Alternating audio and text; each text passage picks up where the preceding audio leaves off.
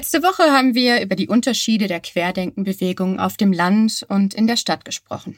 Heute legen wir den Fokus darauf, zu fragen, inwiefern die Proteste mit dem mangelnden Vertrauen in Staat und Institutionen zusammenhängen könnten. Du hörst eine neue Folge von Ein Spaziergang im Süden, ein Podcast der Heinrich-Böll-Stiftung Baden-Württemberg und der Petra Kelly Stiftung über die Querdenkenbewegung in Süddeutschland, ihre Entwicklungen und was dies für uns alle bedeutet.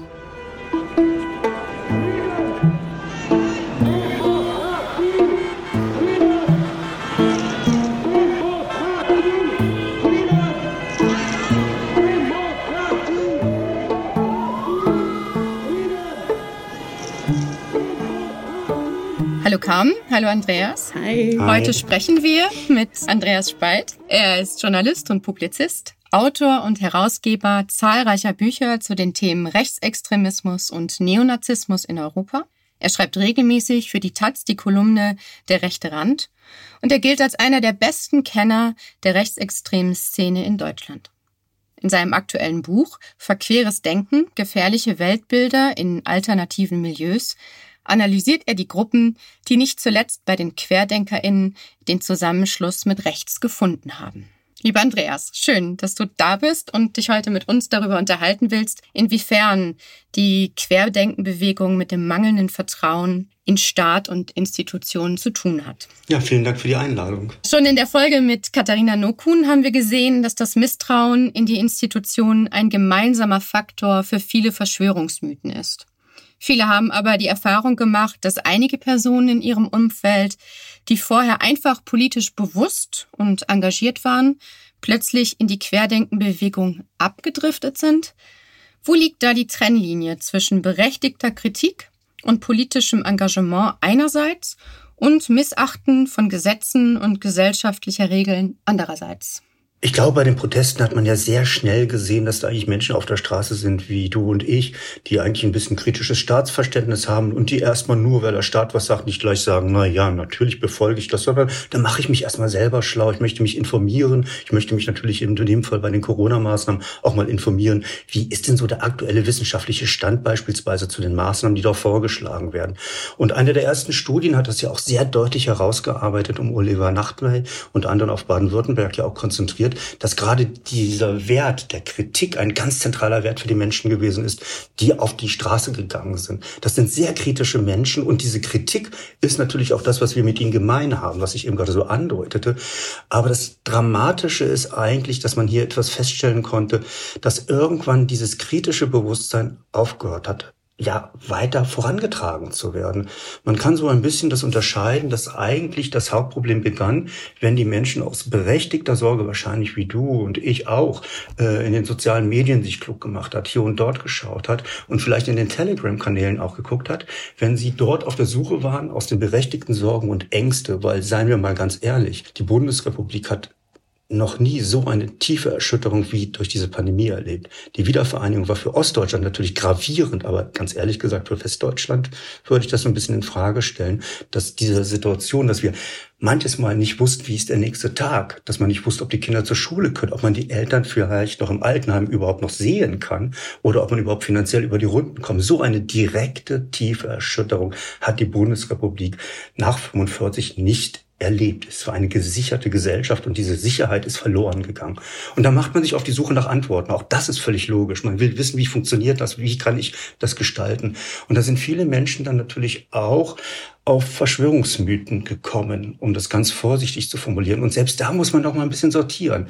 Natürlich gab es und gibt es in der Politik Verschwörungen. Und natürlich kann man das auch mit einem anderen Wort vielleicht mal erfassen, nämlich mit der Frage beispielsweise von Lobbyeinflüssen der Pharmaindustrie oder auch von Lobbyeinflüssen bei den Maskenkauf, um es nochmal auf den Punkt zu benennen. Oder eben auch, meiner Meinung nach kann man das auch unter dem Begriff Verschwörung verstehen, dass also Menschen sich absprechen, um ein politisches Interesse oder ein ökonomisches Interesse durchzusetzen. Und da können wir uns auch nochmal an die Cum-Ex-Skandale beispielsweise erinnern, wo es ja wirklich um Milliardenbeträge geht, die den Steuerzahlenden äh, entzogen worden sind und es leider sich sich nicht gut macht, dass Olaf Scholz als Bundeskanzler dort mit vielen Wissenslücken glänzt. Äh, das befeuert natürlich Verschwörungserzählungen. Und da beginnt genau das nächste Problem. Es ist völlig legitim zu gucken, wer macht da was im Hintergrund, wie sind da Netzwerke. Aber aus diesem kritischen Punkt heraus besteht dann die Gefahr, dass man nur noch diese Aspekte sieht, die vermeintlich diese Verschwörung dann legitimieren, bestätigen. Alle Einwände, alle anderen Faktoren werden dann nicht mehr wahrgenommen und dann beginnt quasi, dass aus dieser Verschwörungsannahme eine Verschwörungserzählung wird, die dann auch nicht mehr hinterfragt wird. Und das ist, glaube ich, genau dieses Phänomen, was wir bei vielen Menschen im Querdenkenspektrum dann erlebt haben, dass die quasi bei dieser Suche nach Wahrheit, nach Erklärungen, um auch Halt und Sicherheit zu bekommen, dann quasi in diesen Verschwörungserzählungen reinrutschen und die dann irgendwann nicht mehr hinterfragen. Und dann sind die Verschwörungserzähler, die diese Ideologieproduzenten in Häkchen die neuen Propheten. Die wissen es und die erklären es mir. Und Leo Löwenthaler, Mitbegründer der kritischen Theorie, hat genau auf diesen Prozess schon sehr früh in den 30er, 40er Jahre hingewiesen, dass Menschen dann in Krisen sich etablieren können als solche Propheten und er nennt sie als falsche Propheten, weil sie dann eigentlich den Menschen auch nicht wirklich helfen. Und wenn man sich dann anguckt, beispielsweise, wie in diesen Telegram-Kanälen dann argumentiert wird, dort wird keine wissenschaftlich empirische Untersuchung vorgestellt, sondern es werden Fake News und letztlich auch nicht äh, wissenschaftlich fundierte, äh, ja, ich sage ganz vorsichtig, Studien präsentiert. Aber weil die Menschen jetzt als die neuen Propheten wahrgenommen werden, wird das nicht mehr hinterfragt. Und da beginnt dann eben sozusagen der Aspekt, äh, wo man dann sagt, ja, hier hört das kritische Bewusstsein leider auf, mit denen viele Menschen eigentlich gestartet sind. Und das Dramatische, und Leo Löwenthal weist genau darauf hin, und das Dramatische ist eben, diese falschen Propheten helfen in Wirklichkeit nicht. Sie halten die Menschen in Panik. Und das ist relativ logisch. Sie tun das, damit sie weiter die Propheten bleiben. Sie können gar nicht aufklären, sondern sie müssen verklären und radikalisieren damit auch die Szene. Und das ist auch einer der Punkte, den ich ganz dramatisch finde, weil wir wissen natürlich von Anbeginn waren auch in Westdeutschland Rechtsextreme dabei. Aber der Radikalisierungsprozess beginnt aus der inneren Logik dieses eigenen Denken in dieser Bewegung. Da stellt sich für mich also quasi das Bild, was ich im Kopf habe. Also äh, wir haben das gemischt in unserem Jingle de, des Podcasts, aber es gibt so eine Demo, wo die Parolen gesagt werden, so Freiheit, Demokratie.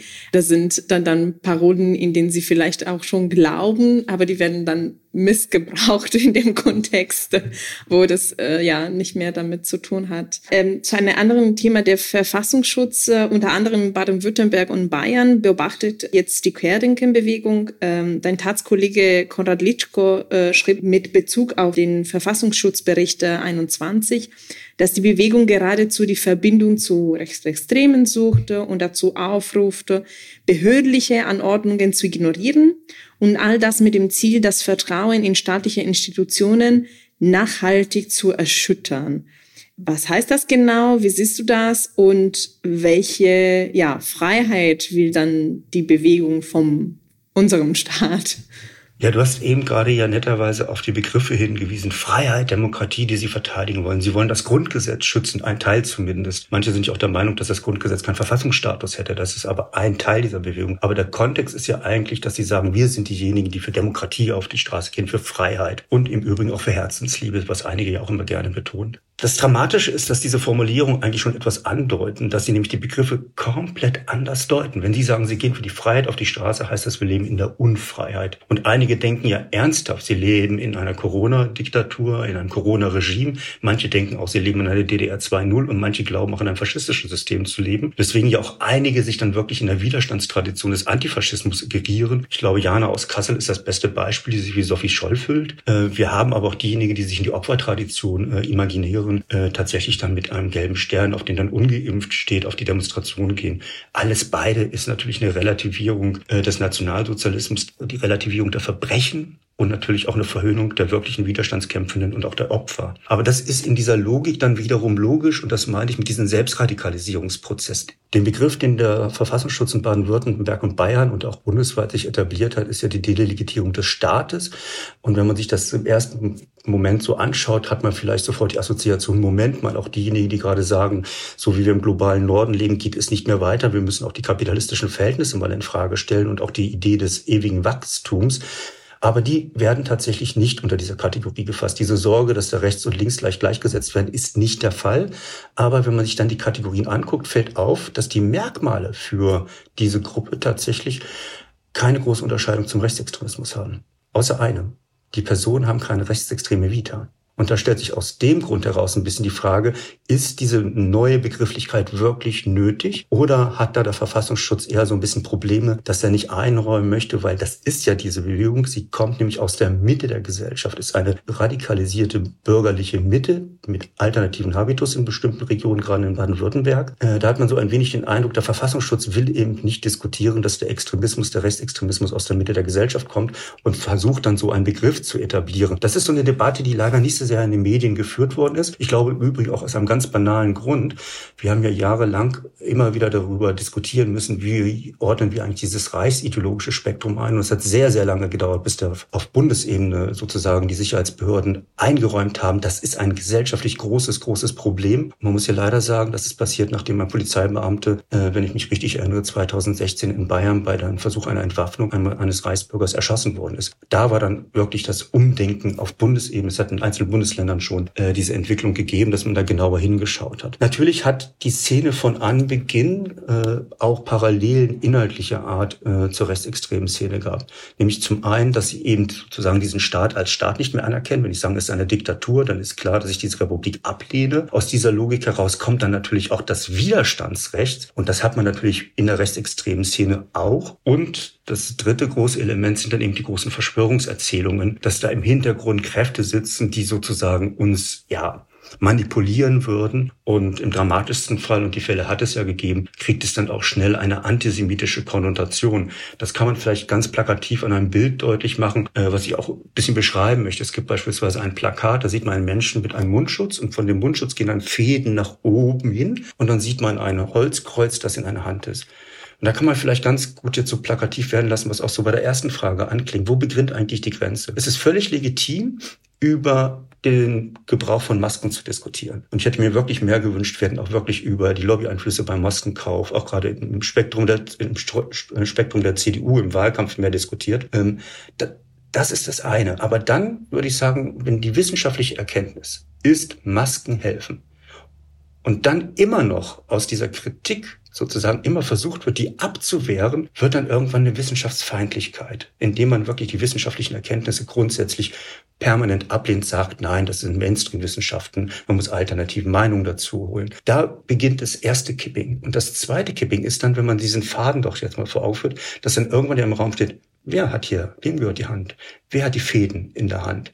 Und da beginnt teilweise eben der strukturelle Antisemitismus, weil irgendwann muss man das ja auch mal beantworten. Und dann fallen eben die klassischen Namen aus dem antisemitischen Jargon, die Rockefeller, die Rothschilds, völlig egal, ob die überhaupt jüdisch sind, aber sie sind die Synonyme für die jüdische Weltverschwörung. Und das ist genauso der Weg, der sich dann im dramatischen Fall ähm, ergeben kann. Und da ähm, ist meiner Meinung nach dann eben auch genau die Schwierigkeit, wenn man die Evidenz von Wissenschaft komplett ablehnt und meint, das ist eine Meinung von vielen, dann wird es schwierig. Man kann natürlich auch berücksichtigen bei dieser Diskussion, dass wir vielleicht in fünf Jahren eine andere Meinung haben. Dass in fünf Jahren die wissenschaftlichen Erkenntnisse, das in der Medizin nicht unüblich, ganz andere sein werden. Vielleicht werden sie uns in fünf, sechs Jahren sagen können, damals war es State of the Art, heute sagen wir, wir wissen es besser. Das ist Wissenschaft, das ist Medizin, das ist keine Verschwörung. Ich finde das klasse, dass du das so differenziert auch nochmal aufgegriffen hast. Ne? Also gerade die, die berechtigte Kritik, ähm, die es ja gibt gegen, gegen das, was dann eben passiert ist. Ne? Diese, diese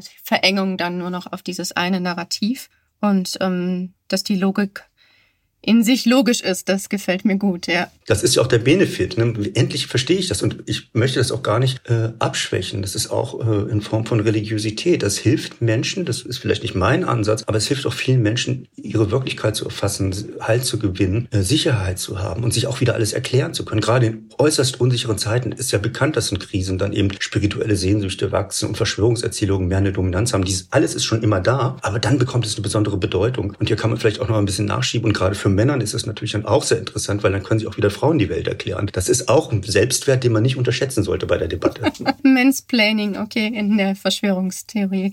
Sehr schön. Bei der nächsten Frage, da bist du schon ein bisschen drauf eingegangen, warum gerade die ja, die, die Menschen an der, an der Front sozusagen so viel Erfolg haben. Also Michael Ballwerk, ein Stichwort, ähm, der Unternehmer und Initiator der Querdenkenbewegung in Stuttgart, der sitzt seit einiger Zeit in Untersuchungshaft und die Staatsanwaltschaft äh, ermittelt gegen ihn wegen des Verdachts auf Betrug und Geldwäsche, nicht aus recht extremen Gründen. Und weitere Figuren wie Eva Herrmann oder Bodo Schiffmann, die sind längst im Ausland und pflegen aber von dort aus riesige Telegram-Gruppen. Und es erscheint irgendwie so, dass die Leute, die von diesem Misstrauen der Menschen in die Institutionen profitieren, ähm, selbst nicht besonders vertrauenswürdig sind. Wie können die so, trotzdem so viel Erfolg haben? Ich denke, das schließt so ein bisschen auch daran an, was du ja schon erzählt hast. Kannst du da noch was zu sagen? Das ist wirklich ein Phänomen, was äh, die Politikwissenschaften und die Sozialwissenschaften, glaube ich, von Anbeginn begleitet, dass Menschen gegen ihre Interessen handeln und in dem Fall wirklich falschen Propheten hinterherlaufen, die sie eben weiter radikalisieren und im schlimmsten Fall auch ökonomisch ausnehmen. Äh, es gibt ja dann auch entsprechende Angebote, wofür man dann auch Geld bezahlen muss. Äh, und da merkt man eben, dass wirklich wir es mit einem Phänomen zu tun haben, das unglaublich viele Ursachen hat. Und die Delegitimung des Staates und auch die vermeintliche Politikverdrossenheit, wo ich eher sagen möchte, es ist vielleicht eher eine Parteienverdrossenheit. Das ist eine Diskussion, die führen wir sehr, sehr lange. Wir führen auch schon sehr, sehr lange tatsächlich auch die Debatte, dass der Rückzug des Staates im ländlichen Raum auch ein ganz entscheidender Punkt ist, inwieweit eigentlich Menschen den Staat überhaupt noch wahrnehmen als einen Bezugspunkt für sie. Das sind nur zwei große Aspekte. Ein dritter ganz großer Aspekt, der meiner Meinung nach auch mit zu berücksichtigen ist, ist tatsächlich eben auch, dass wir seit über 30 Jahren eine Neoliberalisierung der äh, Gesellschaft erleben. Und das nicht nur im wirtschaftlichen Sinne, sondern eben auch im ganz privaten, die Selbstoptimierung. Du bist deines Glückes Schmiedes. Wenn du dich nicht selber fit machst, dann bist du irgendwann auch mal selber schuld, wenn du ökonomisch nicht so vorankommst. Das sind alles zentrale Debatten, die meiner Meinung nach in so einer Pandemie, wurde ja oft auch schon formuliert, unter so einem Brennglas dann auch mal so richtig deutlich werden. Und dann die Menschen eben tatsächlich in ihren Logiken tatsächlich versuchen, für sich dann Erklärungen zu finden. Und dann leider Personen, selbst wenn sie auch anderer Herkunft sind, ja, auch wenn sie ökonomisch beispielsweise auf der sicheren Seite der Bundesrepublik stehen, äh, selbst dann schaffen sie es, Menschen mitzunehmen und ihnen zu suggerieren, ich bin bei dir. Ich glaube, das ist auch ein bisschen, was wir äh, unter diesem Schlagwort Trumpisierung der des, äh, gesellschaftlichen Debatte erleben. Trump geriert sich als einer der Underdogs, der weißen Underdogs, denen es in den USA echt schlecht geht. Und denen geht es auch wirklich schlecht. Interessanterweise ist er aber kein Underdog.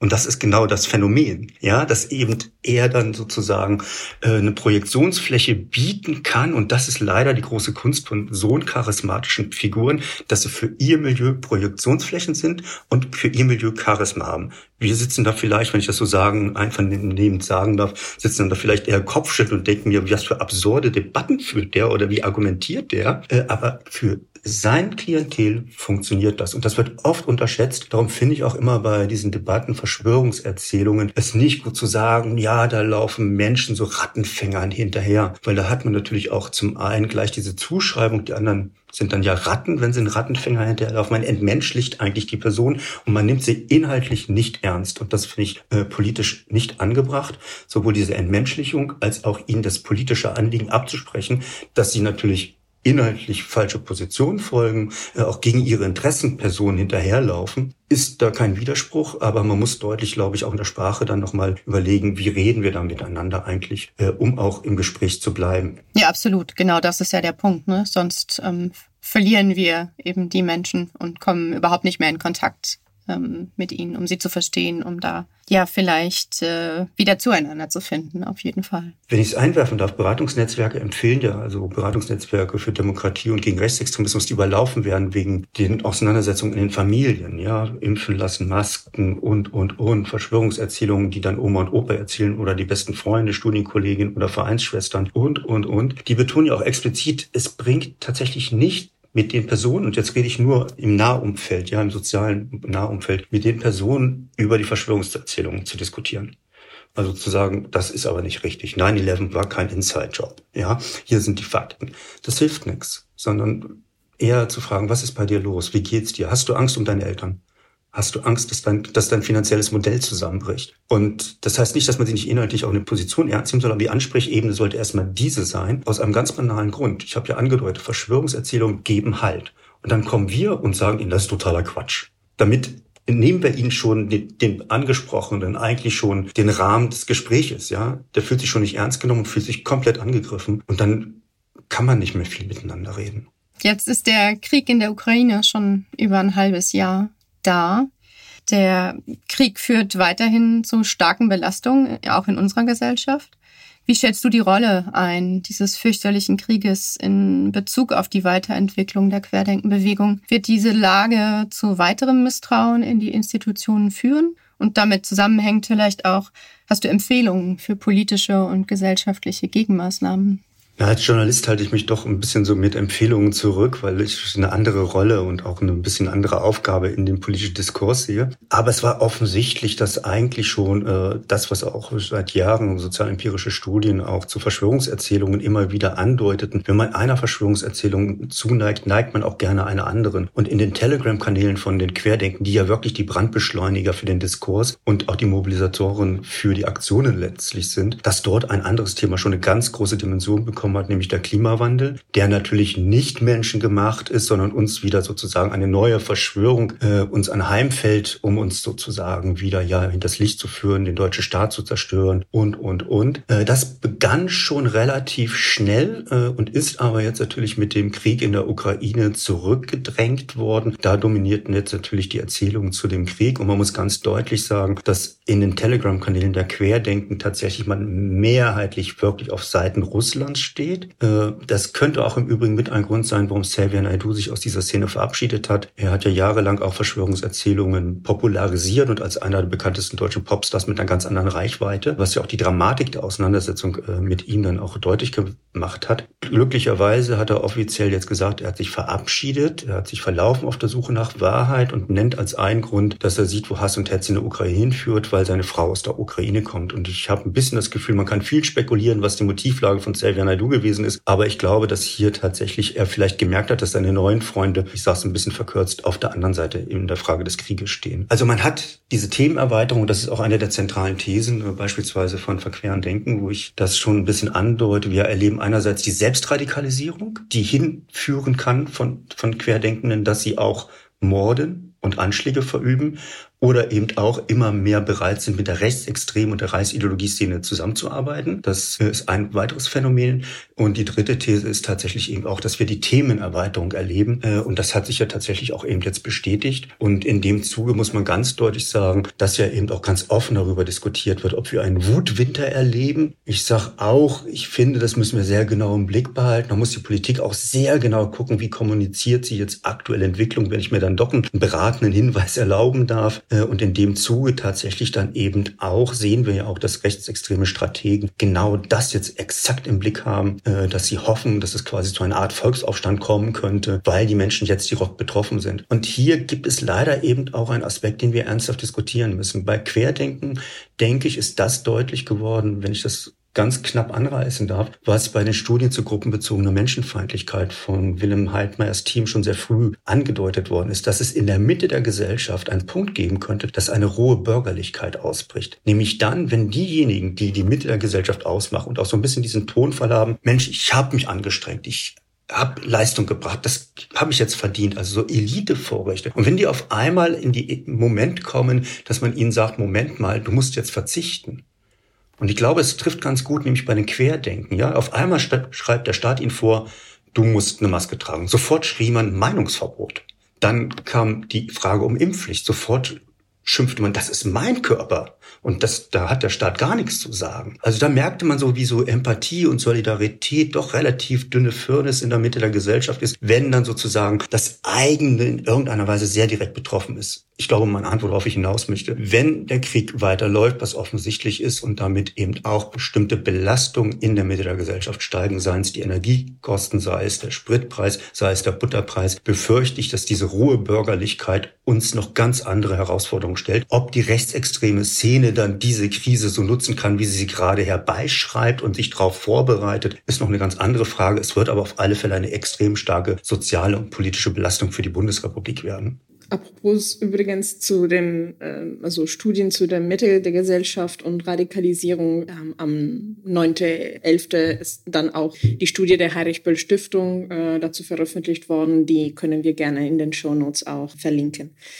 Ja, ähm, wir kommen jetzt zu Ende unserer Folge. Wir haben uns hauptsächlich ja beschäftigt mit dem was bedeutet das Misstrauen in Institutionen für die ähm, Mitglieder der Querdenkenbewegung und was das für ähm, Überzeugungskraft hat. Aber Ich frage mich, wie sieht es dann bei den Menschen aus, die eher sozusagen auf der anderen Seite stehen äh, und sich für Impfungen und allgemeine Gesundheitsmaßnahmen öffentlich ausgesprochen haben? Also wir nehmen jetzt ähm, äh, Anfang September auf, das ist noch äh, frisch äh, leider, was passiert ist. Ende Juli ähm, beging die österreichische äh, Ausärztin Lisa Marie Kellmeier Suizid nachdem sie während der Pandemie von ImpfgegnerInnen massiv bedroht wurde und sie daraufhin ihre Praxis schließen musste. Den Behörden, insbesondere der Polizei, wurde mehrfach Versagen vorgeworfen. Sie hätten beispielsweise die Ärzte nicht genug äh, von der Bedrohungen geschützt oder die ähm, Bedrohungen eben ernste wahrgenommen. Das ist vielleicht äh, ja provokativ gesagt, aber was sollten die Institutionen anders oder besser machen, um das Vertrauen verdient zu haben, wenn sie nicht einmal die Leute schützen können, die in sie schon glauben? Der Fall hat eben offenbart, dass äh, Worte und Taten folgen bis zum Mord. Und wir haben in dem Fall wirklich eine dramatische Entwicklung des Alleinlassens erleben können. Und selbst die wenigen, die dort solidarisch sein konnten, haben dann letztlich nicht gereicht, weil eben auch die staatlichen Institutionen dort versagt haben. Und gleichzeitig muss man mit aller Vorsicht sagen, es gibt aber eine bestimmte Form der Belästigung, der Bedrohung, die für staatliche Institutionen auch schwer abwehrbar sind. Damit möchte ich jetzt nicht das Versagen, in dem Fall, was ja offen diskutiert wird, auch bei den Behörden in Österreich, äh, relativieren. Aber man muss sich auch ein bisschen vergegenwärtigen. Wir möchten vielleicht auch nicht so einen autoritär kontrollierten Staat haben, der beispielsweise in den sozialen Medien entsprechend, sage ich mal, einspringen kann. Das ist eine sehr ambivalente Situation. Hier in dem dramatischen Fall ist es offensichtlich, man hat die arme Ärztin, wenn ich schon das so sagen darf, die arme Ärztin wirklich komplett alleine lassen über einen enorm langen Zeitraum. Das macht auch fassungslos. In der Bundesrepublik haben wir ja in Ida Oberstein äh, auch einen Toten. Tatsächlich ist dort ein Mitarbeiter einer Tankstelle, ein Student von einem Querdenkenden erschossen worden, weil er ihn auf die Maskentragen hingewiesen hat,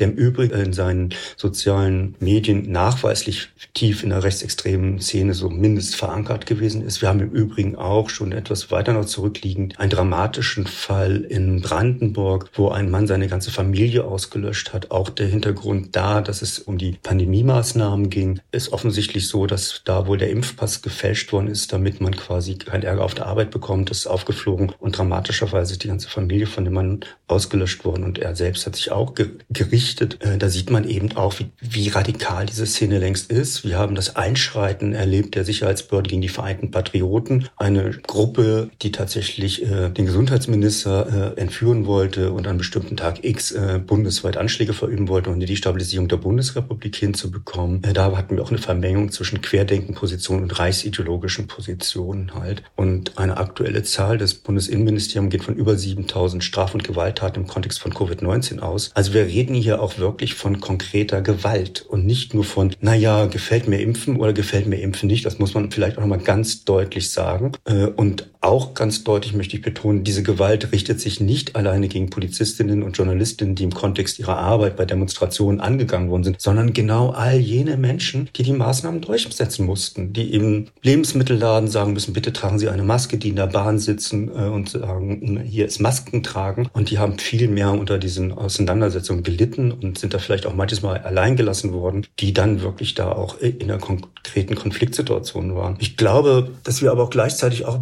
vielleicht uns nochmal vergegenwärtigen müssen, dass ja eigentlich die Mehrheit der Gesellschaft sehr mitgegangen ist trotz den enormen Belastungen. Auch natürlich dramatisch, vor allem für die Familie, das muss man ganz deutlich sagen. Die haben am meisten darunter gelitten, Frage von Betreuung der Kinder, Schule, Arbeit und so weiter. Ich will jetzt kein Ranking machen, wer hat am meisten gelitten, aber das ist ja schon ist relativ offensichtlich. Aber die Mehrheit der Gesellschaft hat gesagt, nein, das scheint mir logisch, was der Staat da macht. Das ist der wissenschaftliche Standard, den wir gerade haben. Also machen wir mit. Das Dramatische ist, dass die anderen einfach eigentlich eine radikale Minderheit sind, die extrem laut sind und leider, auch wenn sie eine Minderheit sind, für die Frage der Impfdichte eine zu große Minderheit sind. Und das ist, glaube ich, warum dann auch sozusagen auf beiden Seiten, dann sage ich jetzt auch mal so ein bisschen äh, so ein gegeneinander dann auftaucht. Ja. Ich glaube, man muss manches Mal auch so ein bisschen das äh, zuspitzen, damit die, die Deutlichkeit sichtbar wird, wie hier wer eigentlich denkt. Und es gibt ja mittlerweile auch das beflügelte Wort, die denken nicht quer, die denken egoman. Und da finde ich, ist was dran. Und ich glaube, man kann gleichzeitig auch nochmal sagen,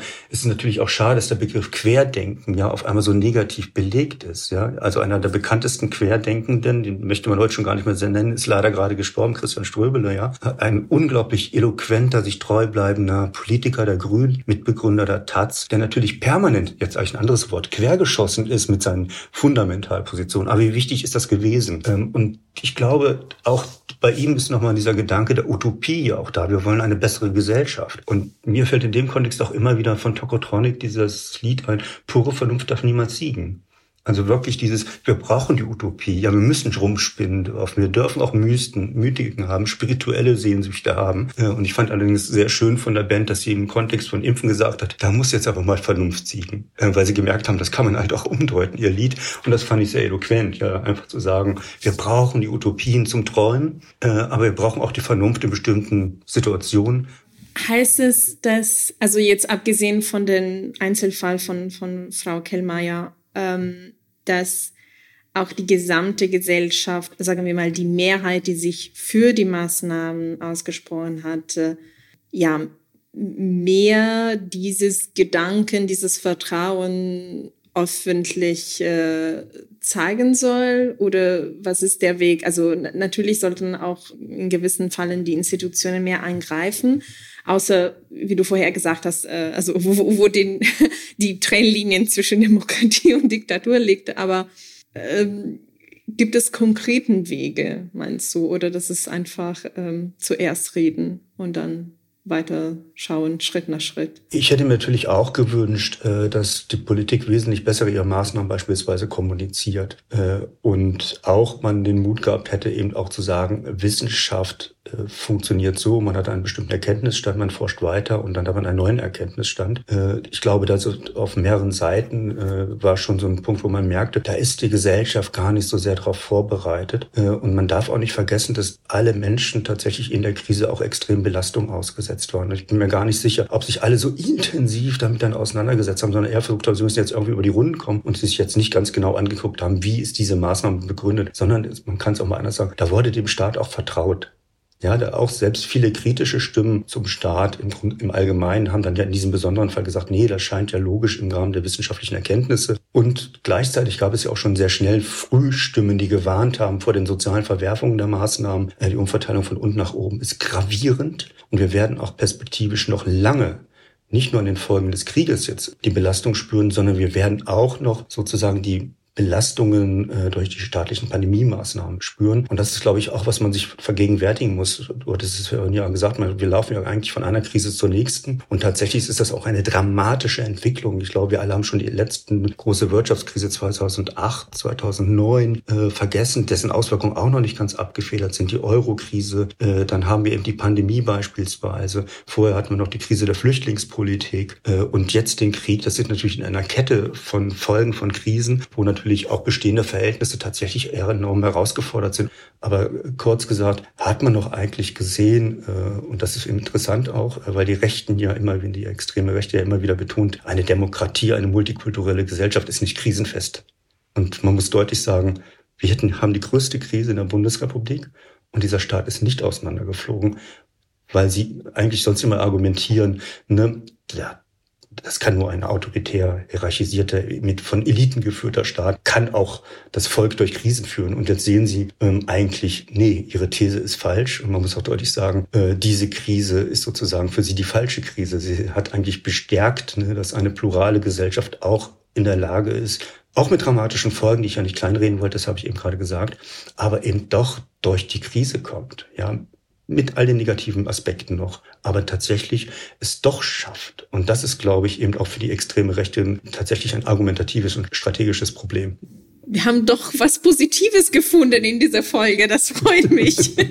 wir sind am Ende der Folge und ähm, wir haben heute etwas über den Wert der Kritik erfahren und über die berechtigte Kritik auch während äh, der Pandemie. Seit 2020 befinden wir uns in der schwersten Erschütterung des Landes seit 1945 und ähm, wir haben von der inneren Logik erfahren, die Verschwörungsmythen haben, die auch Menschen Halt geben, aber eben auch zu Gewalt führen können oder tatsächlich äh, geführt haben. Und in den letzten Jahren hat sich eben das Narrativ dann doch sehr stark verengt auf die sehr negativen Folgen dieser schwierigen Lage. Andreas, danke für die vielfältigen Perspektiven, die du uns heute gegeben hast, die ein bisschen erklären können, warum ähm, das Misstrauen in Staat und Institutionen größer geworden ist und vermutlich auch jetzt im Zuge des Krieges noch größer werden wird. Ganz herzlichen Dank für deine Zeit. Das war ein wirklich interessantes Gespräch. Ich danke für die Zeit auch. Ja, das war's für diese Folge. In der nächsten zwei beschäftigen wir uns, äh, wie du Andreas schon auch ein bisschen äh, erwähnt hast, mit den neuen Themen der Bewegung. Insbesondere nächstes Mal reden wir über das Thema Schulen und Impfungen mit einem Mitarbeiter der Firmen, die Fachstelle für Rechtsextremismus in München. Abonniere unseren Podcast unter Petra Kelly Stiftung in der Podcast-App Deine Wahl, um neuen Projekten und äh, Folgen wie dieses zu hören. Wir sind Sabine Demser und Carmen Romano und sagen Tschüss und bis zum nächsten Mal. Tschüss. Ciao.